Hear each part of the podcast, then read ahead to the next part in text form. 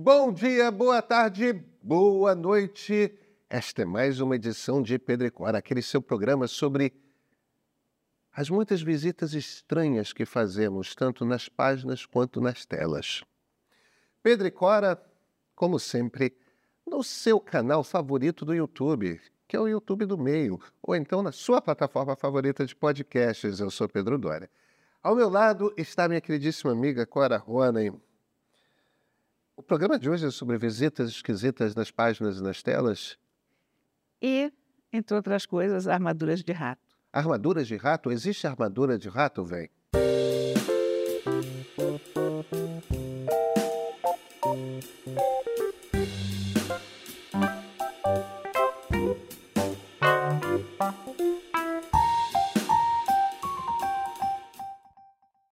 Quara, você estava me contando uma história, eu estou meio pasmo ainda. Vem cá, explica aí por que, que você fez a sua última compra na internet. Ah. eu não consigo explicar muito bem. Eu estava no Instagram. Vocês sabem que. Eu... Não é um bom lugar para você iniciar uma compra, mas vamos lá. Não, acontece que a gente vive descendo o cacete nas redes sociais aqui, mas a gente também não sai das redes sociais. E as redes sociais não são o vício que elas são à toa. É porque elas oferecem muita coisa divertida. Então, estou aí eu tranquilamente passeando na rede social no outro dia. E por conta de seguir tantos gatos na rede social, o que, que me aparece de repente? Um cara, um armeiro. Você conhece essa profissão? Eu, conheço. Eu achei que estava extinta há 500 anos, mas isso é um Não. outro detalhe. Então, um armeiro em Calgary, no Canadá, que faz armaduras para gatos. Claro, porque eles podem partir em batalha. Acontece. Eles podem precisar. Bom, parece uma coisa meio ridícula. Porque se não fosse ridículo bastante, eu descobri que ele faz armaduras para ratos. E aí eu absolutamente não resisti. A armadura de gato, ainda pensei, mas o que eu vou fazer com uma armadura de gato, né? Mas a armadura para rato... É muito mais útil, claro. Claro! Você, como você vive sem ter uma armadura de rato? Então eu entrei em contato com esse cara que chama Jeff DeBoer. Vocês encontram ele no Instagram, Jeff DeBoer Sculpture. A gente bota na, na, na descrição esses e eu disse, você aceita orders? Encomendas? Encomendas? Aí ele disse, ah, eu aceito e tal. Aí eu disse, olha, eu queria então encomendar uma armadura que não fosse elaborada assim para um rato de poucas posses, para um para um bom torneio, que ele não se sinta assim envergonhado diante das outras armaduras, mas que, que caiba dentro do, do orçamento dele. Isso porque ele faz umas armaduras extremamente elaboradas também. Mas as armaduras que eu gosto mais são as mais simples, mais cotidianas. Claro. E... Não é aquela para você usar numa justa, é aquela para você usar na batalha. Num, né? torneio, no, num, num torneio normal, sem tal rei presente ou coisa assim. E é importante isso, um rato humilde, né? Claro, naturalmente. E não pode ter pedras preciosas no rato. Porque a questão é a seguinte: ele estava trabalhando, por acaso, numa armadura que um casal, tcheco e indiano, acho que ela é indiana e ele é tcheco, encomendaram para ele uma armadura baseada numa armadura medieval indiana e num determinado tipo de armadura tcheco que é uma coisa meio bizarra, porque essas duas culturas nunca se encontraram na Idade Média. Mas você sabe que ele fez pesquisas, ele acabou desenvolvendo uma armadura linda com asas, porque as armaduras tchecas tinham uma asas. coisa que lembrava asas e tal. Mas eu já achei isso elaborado demais. Entendi. E então, pronto, fiz a encomenda. Ele me disse que ele deve produzir cerca de 12 armaduras de rato esse ano e uma delas é minha. Cora Rony. Agora, você vai ter que nos mostrar quando chegar a armadura. Cara, eu estou sonhando com essa armadura dia e noite. Eu vou mandar fazer uma coluna fininha. Vou mandar botar essa armadura numa caixinha de acrílico para ela não oxidar, porque lá em casa tudo Oxida. oxida a velocidade da luz. E botar um spot assim de luz em cima dessa armadura. Então, quando você entrar na minha casa, uma das coisas que você vai notar vai ser a armadura de rato. É espetacular. Olha aqui. É evidente que nem as armaduras de rato nem as de gato são para serem usadas. Agora, o homem é um gênio. Agora, falando sério, esse cara é absolutamente fenomenal. O pai dele lidava com metal, era tinha uma Ferreiro. Daí ele vendia estruturas metálicas, ele fez uma, uma escultura da entrada de uma cidade, por esse tipo de coisa grande, bem Uhum. pesada. E ele, desde cedo, ele ficou inteiramente fascinado com armaduras medievais. Eu também tenho esse fascínio. Toda vez que eu vejo uma armadura medieval, eu penso em quem usou, como foi feito, as circunstâncias, a história que aquilo conta. E ele tentou fazer uma armadura medieval para ele mesmo. Ainda jovem, mas ele percebeu que aquilo consumia um tempo enorme. E ele queria criar e fazer coisas diferentes. E, e ele ficou pensando o que, que ele poderia fazer que fosse menor do que uma armadura de ser humano, onde ele pudesse realmente dar asas à imaginação e usar tudo que ele aprendeu ao longo dos anos a, com metais e com joalheria. Ele acabou se formando em joalheria no, no Instituto de, de Artes Plásticas lá. E primeiro ele pensou em fazer armaduras de gente pequenas, mas aquilo tinha uma coisa falsa, fake para ele. Eu, se fazer uma armadura humana de meio metro, não faz sentido, né? Então ele teve essa ideia genial de fazer a armadura que um rato pudesse usar. Seria, é inteiramente autêntico. É do tamanho de um rato. O fato do rato não usar são outros 500. Mas, em termos de integridade de objeto, está tudo lá. Entendi. Aquilo é a armadura que um rato poderia usar. É toda móvel. Tem sei lá quantos mil rebites para ter todos os movimentos. É um negócio fenomenal. Daí ele partiu para o segundo passo, que é a armadura de gato, né? Naturalmente. Ele está mergulhado agora num Porque, afinal de contas, se agora os ratos estão armados, Os gatos precisam se defender. Mas olha, ele está mergulhado num projeto baseado naquela armadura anglo-saxã que foi descoberta em Sutton Hoo. Você conhece esse, sim, essa história? Isso foi um, um barco fúnebre anglo-saxão que foi descoberto durante a Segunda Guerra, num lugar chamado Sutton Hoo. E é o elmo mais antigo que eles têm na Inglaterra, e isso jogou toda uma luz sobre a Inglaterra da Baixa Idade Média, que todo mundo achava que era um, um lugar sem vida, morto, que nada estava acontecendo, que era um. E não é verdade. Esse barco fúnebre tem uma riqueza de materiais, uma, uma carga artística inacreditável e muitos objetos vindos de diversos lugares do mundo, que também prova que havia um comércio muito grande, uma ligação muito grande entre a Inglaterra e outros povos na Idade Média. Ele, ele é um grande pesquisador de. É, e ali você tem o encontro de celtas, saxões Tem, e, tem. e vikings, né? É, Também. Mas isso se, se achava que isso tinha. é viking depois. Isso eles achavam que tinha terminado num determinado momento. A gente está falando de uma Inglaterra do século V, VI, É, é. que todo mundo achava que era, Claro, não, por isso que eu estou falando, viking é depois. É, era, era meia dúzia de, de roceiros ali, plantando para subsistência e não fazendo mais nada, mas havia uma rica vida cultural. E ele, então, produz essa escultura, está produzindo essa escultura de gato, exatamente como se produziria na época anglo-saxã. A, co- a armadura. armadura para um guerreiro. Com o mesmo detalhe, com o mesmo cuidado, com os mesmos materiais. Ele, ele fez um elmo maravilhoso, A parte de trás tem escamas, que ele faz exatamente como o pessoal fazia. Tem cota de malhas. Você sabe como se faz cota de malhas? Não tenho mais vaga ideia. Eu também não tinha, eu achava que era um processo industrial. Não sabe qual é que é? Eles fazem argola por argola e ligam argola por argola. Nossa, que trabalho. Se alguém já viu uma cota de malhas, sabe o trabalho que isso dá.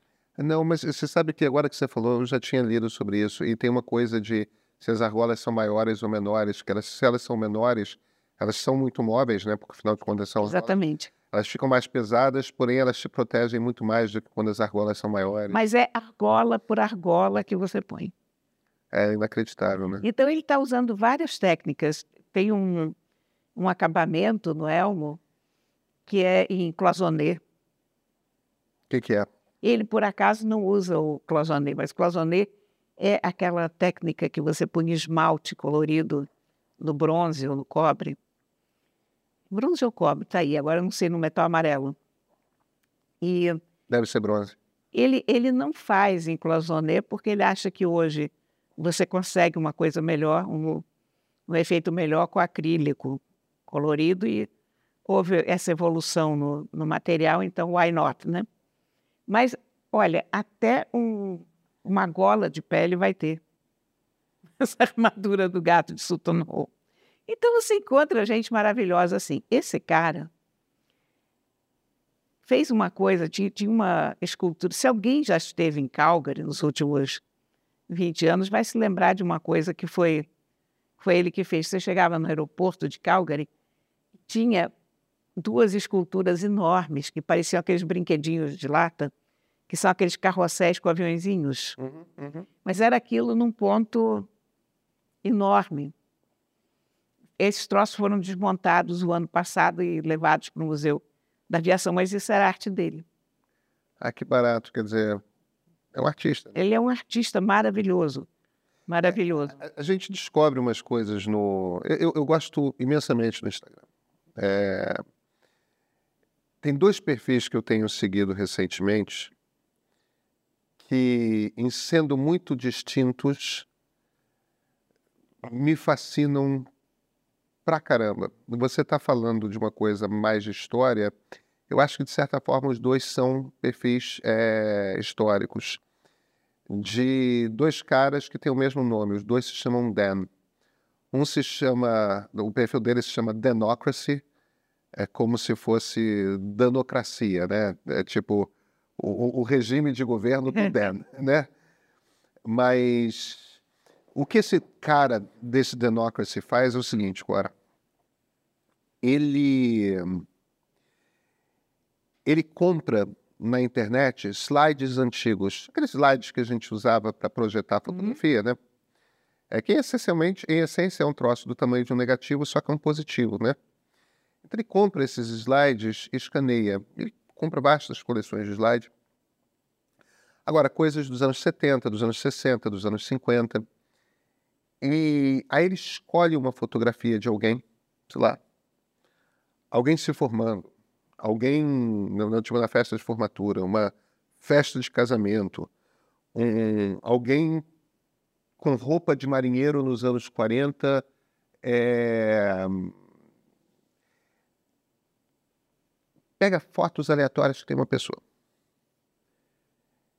E ele não sabe nada daqueles slides. Ele não sabe onde é. Ele não sabe que ano é. Ele não sabe. Nada. Aí ele começa a pesquisar. E ele vai fazendo vídeos sobre cada passo da pesquisa. Gente, que espetáculo! Que é, olha, esse carro aqui é um carro de tal marca que era fabricado, ou que foi fabricado entre o ano tal e o ano tal, na Austrália. Então, essa foto é na Austrália. Estamos já no país. É...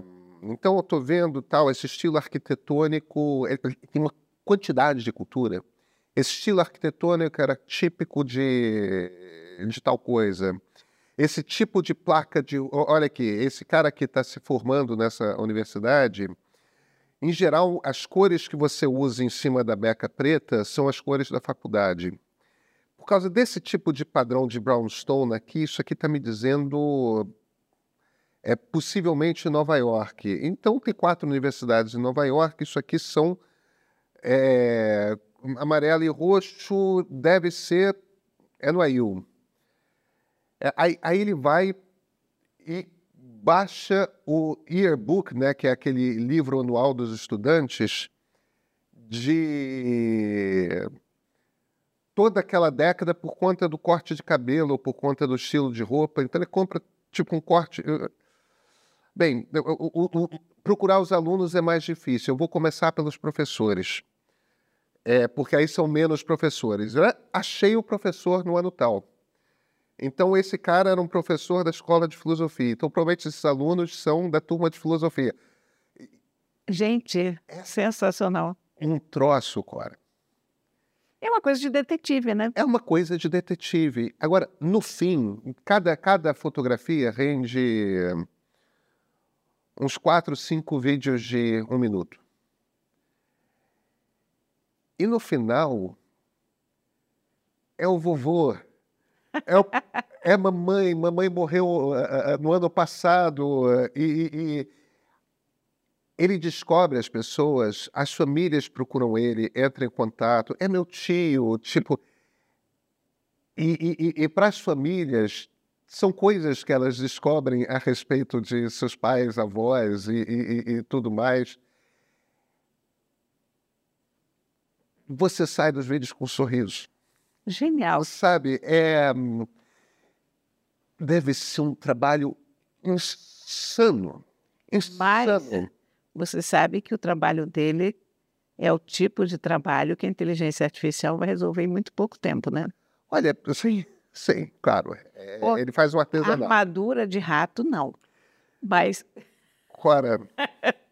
Mas você jogar um slide para a inteligência artificial e perguntar onde foi em que ano, eu acho que isso possivelmente será resolvido em breve.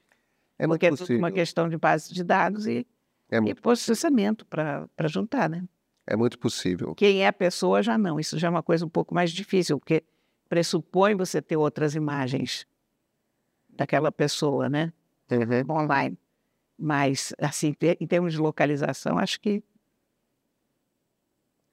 Clara, eu sei que. Mas é genial isso, hein? Eu achei.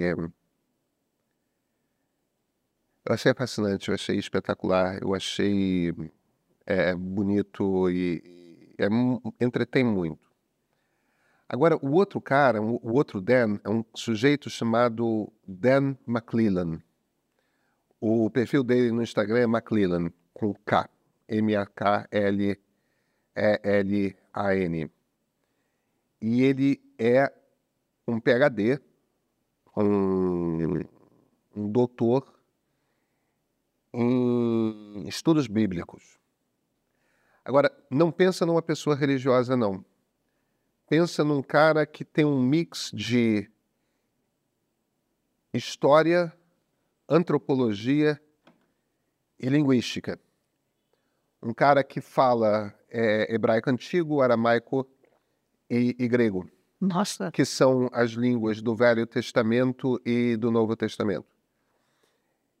E qual é a especialidade dele? Ele é um cara que entende profundamente, é, sei lá, quando o capítulo tal a tal do Gênesis foi escrito, ele entende exatamente quais eram as crenças daquele povo que escreveu aquele capítulo. Como é que eles interpretavam as coisas que estavam escritas ali ele entende por que, que o verbo tal foi usado ao invés do verbo não sei quantas. Quer dizer, é uma coisa ali de um tipo de conhecimento a respeito da Bíblia com o qual a gente não está familiarizado. É, é, um troço de uma profunda erudição. Aí ele fala, não, isso aqui é, foi escrito no entre o, o, século tal e o século tal. E, e, aqui nesse trecho, evidentemente, é um autor diferente do trecho tal, tanto que se vê que a maneira como eles compreendem Deus nesse trecho é essa, a maneira como eles compreendem esse Deus 500 anos depois é outra. Então, se há uma aparente contradição, é porque X, é porque Y, é porque Z. O que eles queriam dizer com tal lei era isso, a preocupação. Um scholar da Bíblia. Agora, depois que você imaginou essa figura toda, pensa um cara que tem no máximo 40 anos de idade, não tem um fio branco é, no cabelo e na barba, e que está sempre com camiseta de super-herói. X-Men, é, Fantastic Four, é, em, em, geral, muito mais Marvel do que DC, embora de vez em quando tenha um Batman, uma coisa assim. Sempre com camiseta, sempre olhando para o celular tal. E o que, é que os vídeos dele são? Não são aulas sobre a Bíblia. O que ele faz é fact-checking. Então ele pega aqueles vídeos assim, porque a Bíblia diz em tal versículo que os gays têm que isso e isso aquilo. Porque a Bíblia diz em tal versículo que o aborto não sei das quantas. Tipo, pega todos aquele bando de vídeo que tem sobre que a Bíblia diz que e é, e ele vai fazendo a montagem, bota o trecho do vídeo de, do vídeo do influencer bíblico, aí fala, olha, não é bem assim, na verdade, o que essa passagem está dizendo isso, isso, aquilo, tudo mais. Se você for o estudo que o doutor, não sei das quantas... Ah, genial. E, e, e, ele vai desmontando, desmontando, desmontando, desmontando, desmontando, desmontando. E, e ele faz isso de uma forma muito respeitosa, entendeu? É... Ele não está fazendo pouco da religiosidade de ninguém, ele só está dizendo, olha aqui, o que essas pessoas acreditavam era isso, isso e aquilo o que essas pessoas diziam. Tem uma coisa muito interessante, por exemplo, que é. Isso, por acaso, um, um vídeo que eu assisti é, hoje de manhã. É, é um cara que estava falando qualquer coisa que. É, lendo a, a, história de Sodoma e Gomorra e dizendo que a, a Bíblia condena a homossexualidade por conta da história. E aí o que ele se vira e fala é o seguinte: não, não, você tem que entender que o, o papel do homem e da mulher era um papel muito diferente, muito hierarquizado na, nessa época. O homem era mais importante que a mulher. E com muita frequência as pessoas viajavam e eram hospedadas na casa. E acontecia com alguma frequência de você se hospedar na casa de alguém e o dono da casa é, violentar um, um sujeito. E aí ele fala: isso era percebido quando você, à força, submete um hóspede seu a uma relação sexual, um homem com outro homem, você está humilhando esse homem. Você, mas não por conta da violência sexual, mas porque aquilo era percebido como você está submetendo o outro homem a você. Está quebrando hierarquicamente a posição que ele tem na sociedade. Então, a condenação que está na, naquela determinada passagem não é a sexo anal. A condenação é, a partir do momento que você aceita hospedar alguém, você não pode quebrar o lugar hierárquico dele na sociedade. Não é uma condenação à, à, à sodomia. Não quer dizer que as pessoas. Eh, isso não tem nenhum tipo de referência ao que, que as pessoas achassem ou deixassem de achar a respeito de homossexualidade. É uma questão particular de se você hospedou, você trate com respeito o seu hóspede. Agora, que... você não pode currar o seu E hábitos esquisitos, né? Veja, isso é 3 mil anos atrás. Você não tinha hotel. Não tinha hotel. Mas Respeite seu hóspede. tipo, né, não, não violente seu hóspede. É. Não, é, não é de bom tom. Não. De preferência também não cuspa no tapete. Mas, mas não é de bom tom, não por conta do ato da violência, mas porque você está submetendo ele é, é. A, a, a, uma indignidade. Quer dizer, não é uma condenação a sexo anal.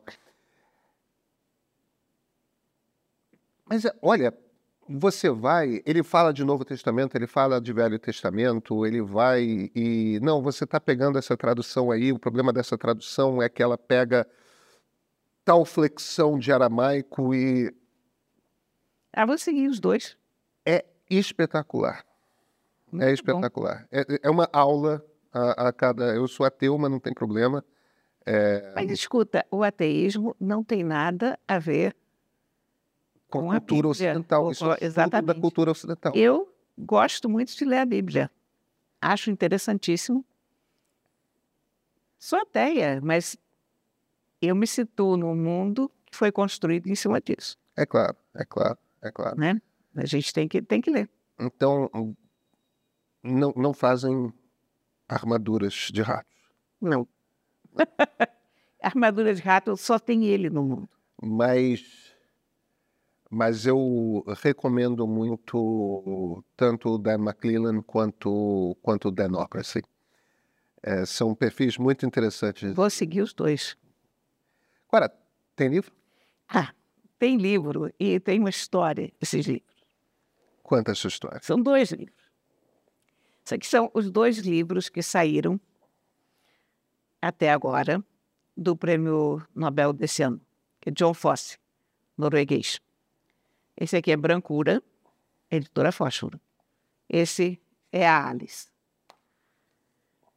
Bom, esses livros saíram quase que simultaneamente, meio que embolados com o anúncio do, do prêmio. E, naturalmente, eu peguei para ler, até porque não são difíceis de ler, são pequenininhos, né? E vou te dizer que eu odiei. Ah, que bom. Detestei. Achei pretensiosos. Achei uma literatice no mau sentido, sabe? Tipo, agora vou me sentar para escrever o maior livro do mundo. São cheios de recursos artificiosos. Esse aqui não tem nenhum parágrafo, esse aqui não tem nenhum ponto. Esse aqui é uma frase, Uhum. do começo ao fim, são 108 páginas. Nem Joyce. Aqui, aqui são 60 páginas. É 60 páginas, exatamente 60 páginas que não tem um parágrafo. Esse tipo de, de coisa me cansa essa altura do campeonato, porque isso já foi feito. É. Ah, a impressão que me passa imediatamente é que o cara está querendo acontecer não pelo que ele está dizendo, mas pela forma Uhum. como ele está fazendo, me parece um recurso comum, enfim. Tomei uma tremenda má vontade com os livros. Porém, tem bons leitores ali no comitê daquele prêmio, né? Sim. São caras que gostam de livro, gostam de literatura. Depois eu li algumas críticas que diziam que os livros eram bons, diziam coisas muito bonitas a respeito deles. Então eu digo, quer saber o quê? Deixei os dois livros ali em cima da minha mesa. Volta e meia, aquele aquele momento que você parou de trabalhar, está tomando um café, aí eu pegava, tentava ler. Não. Pegava, tentava ler. Bom, no fim, na terceira ou quarta tentativa, eu peguei é a Alice. E aí vou te dizer o seguinte, eu adorei. Teve um momento que esse livro me puxou para dentro dele. Ah, que interessante. Muito curioso, porque a gente, em geral, não dá uma segunda chance às coisas que a gente não gosta. Engraçado que você descreveu isso, desculpa te interromper rapidinho. é, é, eu entendi exatamente o que você quis dizer, porque foi a minha experiência, a primeira vez que eu vivi isso foi com o Grande Sertão Veredas. Eu, eu- eu tive uma dificuldade imensa de entrar no livro. Grande Imensa, Sertão é difícil, mas tipo, é a coisa mais linda do sei lá, 80, página 80, página 100, e de repente, de repente eu tinha entendido aquela língua e fluiu. Mas, mas eu, foi um esforço imenso chegar ao, sei lá, ao primeiro terço do livro. Mas Grande Sertão hoje é um dos livros que eu releio Ah, não, eu acho, eu acho, com muito prazer, sabe? Porque eu acho uma beleza. eu também Já li tive- três vezes. Eu também tive dificuldade em entrar em Grande Sertão, mas foi uma dificuldade diferente, porque Grande Sertão era uma questão da linguagem, era uma linguagem com a qual eu não estava habituada. Não, mas é isso que eu estou descrevendo. Aqui, É, aqui não é uma linguagem, aqui são dois enfeites de escrita, dois recursos de escrita, que sei lá, bom. Mas aí eu peguei isso aqui, e quando eu peguei o É a Alice pela terceira ou quarta vez, e comecei a ler de novo, eu comecei a, entrei na do livro, sabe? Entrei na do livro. O, o que, que acontece nesse livro? Nada. Eu, a história do livro basicamente é a seguinte: uma mulher, Signe, está deitada num banco na casa dela e se vê a si mesma parada na janela, pensando no marido que desapareceu no fiord um dia em 1979. Ele saiu para remar em novembro, na Noruega. Novembro é escuro, feito breu já. Uh, frio de danar, vento miserável. Esse marido sai para dar uma volta no fiord de barco e não volta nunca mais. E o livro todo é sobre isso. E ela pensa nela, ela pensa nele, de repente ele está pensando nela, no que ele vê da rua, ele vê ela recortada na janela, ele pensa se ele vai mesmo sair com o barco ou não vai sair com o barco. Ele vê uma fogueira logo ali adiante, enfim. A certa altura, ele pensa, ele vê o bisavô, o irmão do bisavô, que morreu com sete, afogado com sete anos, enfim, é esse tipo de coisa. Agora, todos esses tempos convivem no mesmo espaço, simultaneamente. É uma, é uma coisa esquisita, é uma coisa ervo, ermo, sombrio e turvo, sabe? E o que é curioso, primeiro é que é bonita essa tautologia que repete, repete a casa antiga, a antiga casa, a casa antiga várias vezes na mesma frase, várias coisas se repetem, voltam, ele fala e volta. Acaba tendo uma beleza curiosa isso. Quer dizer, ele faz uma brincadeira com o tempo ali. É, é um fluxo de consciência, na verdade. Aquela, porque como a gente não pensa de uma forma linear, ele tenta não escrever de uma forma linear ou cronológica. Mas, mas parece Joyce? Alguma coisa assim? Não, parece com ele mesmo, sabe? É. Parece com ele mesmo. E, e tem uma coisa que te pega. Ele, ele, o bonito é como ele consegue levar você para esse lugar. Eu não sei se eu quero visitar esse lugar. Eu gostei de ter ido. Gostei de ter gostado. Um, acho que foi uma experiência interessante, mas não sei se eu quero voltar. Eu acho que essa foi um, a edição mais curiosa de O Livro de Cora. Mas eu entendi. Agora, com esse aqui eu não me dei de forma alguma e não pretendo prosseguir na aventura. Esse aqui. Já teve experiência? É porque esse, esse, esse aqui entra por um, por um lado que eu detesto, que é o sobrenatural. Ah, entendi. É engraçado, porque aqui você tem um elemento de fantasia muito grande, porque é lógico que uma pessoa não pode estar se vendo, assim, ela num determinado momento, a Signe se vê em pé, em frente à janela e sentada na cadeira, tricotando o blusão que ele usa ele vê a atriz-avó. Isso não é real, se você quiser, isso não acontece na vida real. Então, esse cara aqui nesse livro, ele vai encontrar um, uma luz branca, umas criaturas, também não é real. Mas entra por um lado que eu detesto. É uma coisa meio realismo fantástico, a outra é... uma coisa que o, o pensamento pode estar em camadas. Você não se afasta de uma realidade. Entendi. Aqui você entra pelo sobrenatural, e aí o sobrenatural não me interessa. Tem gente que gosta, se quem gosta do sobrenatural pode ser que goste de brancura. Eu devo dizer que os dois estão muito bem traduzidos, por tradutores diferentes. Eu nem pensei que no Brasil a gente tivesse dois tradutores, tradutores do norueguês, mas temos. Olha, Brancura foi traduzido pelo Leonardo Pinto Silva e é a Alice foi traduzido por Guilherme da Silva Braga. Nunca pensei. Nomes brasileiríssimos de pessoas que sabem norueguês. Sabem suficientemente bem para traduzir muito seriamente esses dois livros, que estão os dois. o, o fato de eu não ter gostado não tem nada a ver com a tradução. Mas foi uma experiência muito curiosa a leitura do Alice. E eu tenho esse hábito, sabe, de quando tem livros que você olha, você sabe que são ruins, você não gosta. Esquece.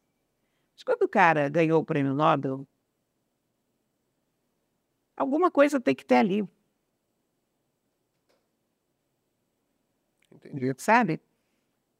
E aí eu fiquei achando, não, eu, eu é que não estou sabendo entender o que esse cara quer dizer, porque eu não consegui entrar nesse labirinto, mas os caras lá não são loucos, é um comitê de leitores, vamos lá. E eu, eu até escrevi a minha coluna da, da semana passada sobre isso. Eu falei também do Abdul Razak Gurnah, que era outro de que a gente nunca tinha ouvido falar, que foi o Prêmio Nobel de 2021, tanzaniano. Mas aquele é uma coisa fenomenal. Aquele, quando você começa a ler, você diz: caraca, como é que a gente não sabia que esse homem existia? Mas é, é, é, a África subsaariana é mais próxima da gente também, né? Eu acho que nos afetos. Não, não necessariamente, não, não, não, é pelo lugar, é pela forma da escrita, sabe? O, a, a escrita do Gournat é uma escrita muito terna, é muito clara. Mas é isso que eu estou falando, nos afetos é mais próxima da gente. Nosso afeto é muito africano quando no Brasil. Eu sei, mas não, é, não é por isso, não. Ah, tá. É uma. Porque isso aqui totalmente longe da gente em termos geográficos, em termos de afeto, se você quiser, mas é uma coisa do estilo da escrita, sabe? Elas são quase opostas. O, o mundo do, do Fosse é um mundo gelado, é um mundo de privilégio, porque as pessoas podem se dar o luxo de ficar paradas na janela, não fazem nada, ficam esperando as outras na janela indefinidamente. Olha, ninguém pode ficar indefinidamente na janela quando tem que trabalhar, quando tem que correr atrás da comida, quando tem que cozinhar, costurar, tocar a vida, né? o mundo do, do Gurnai é um mundo de refugiados, de, de africanos que estavam começando a se embater com a colonização. O, o paraíso é lá por volta de 1900, o Sobrevidas é em torno da Primeira Guerra, então você tem um, um momento muito ruim, muito difícil ali. Mas é um escritor que você começa a ler e você não tem dúvida de que é ótimo. Entendi. Você, você, no primeiro parágrafo, você já diz: caraca, que sujeito maravilhoso, que coisa ótima. Que... Aqui não. Mas é como eu te disse, gostei muito de ter lido, gostei muito de ter feito essa visita. A não sei se eu volto mas recomendo que se faça a visita. Tá bom. Nos vemos na quinta? Nos vemos na quinta. Até quinta-feira agora.